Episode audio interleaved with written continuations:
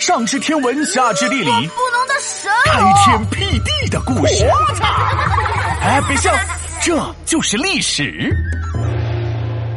退避三舍，一个美丽的约定。哎，闹闹，你身上怎么臭臭的？难道，难道你掉进……呃啊！什么？我才没有！皮大龙，你别冤枉我，我只是吃了榴莲。榴莲！天哪！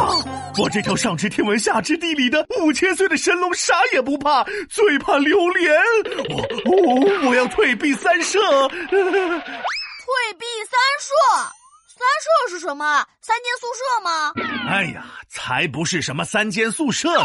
古时行军计算距离，以三十里为一舍，三舍就是九十里，就是距离很远的意思。退避三舍呢，是晋文公重耳的故事。他干嘛要退避三舍呀？他也怕榴莲？啥榴莲啊？才不是呢！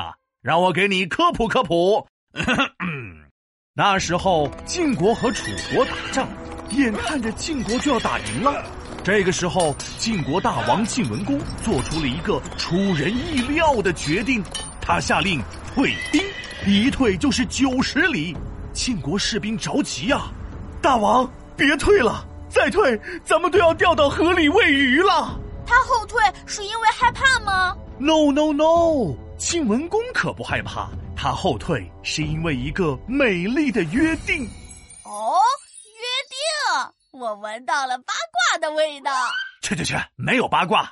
话说晋文公以前在外面流亡的时候，楚王曾经收留过他。晋文公就想啊，这做人呀要知恩图报。楚王对我这么好，我要报答他。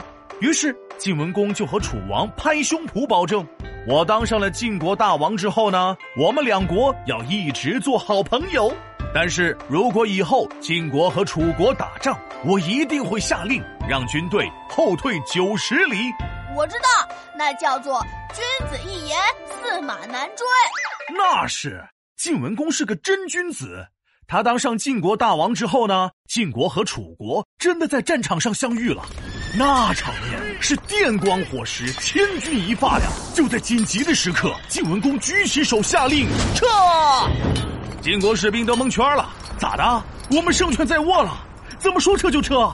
大家都劝晋文公别撤了，咱们得乘胜追击呀！对呀，追上去呀，打败敌人。那人家晋文公可是信守承诺的好大王，既然和楚王有约在先，那就要遵守承诺。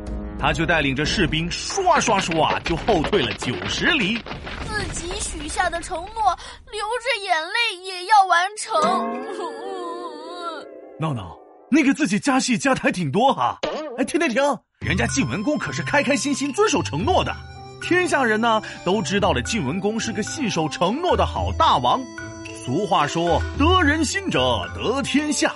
晋文公从此名声远扬，带领晋国走向了强盛，成为了春秋时期第二任霸主。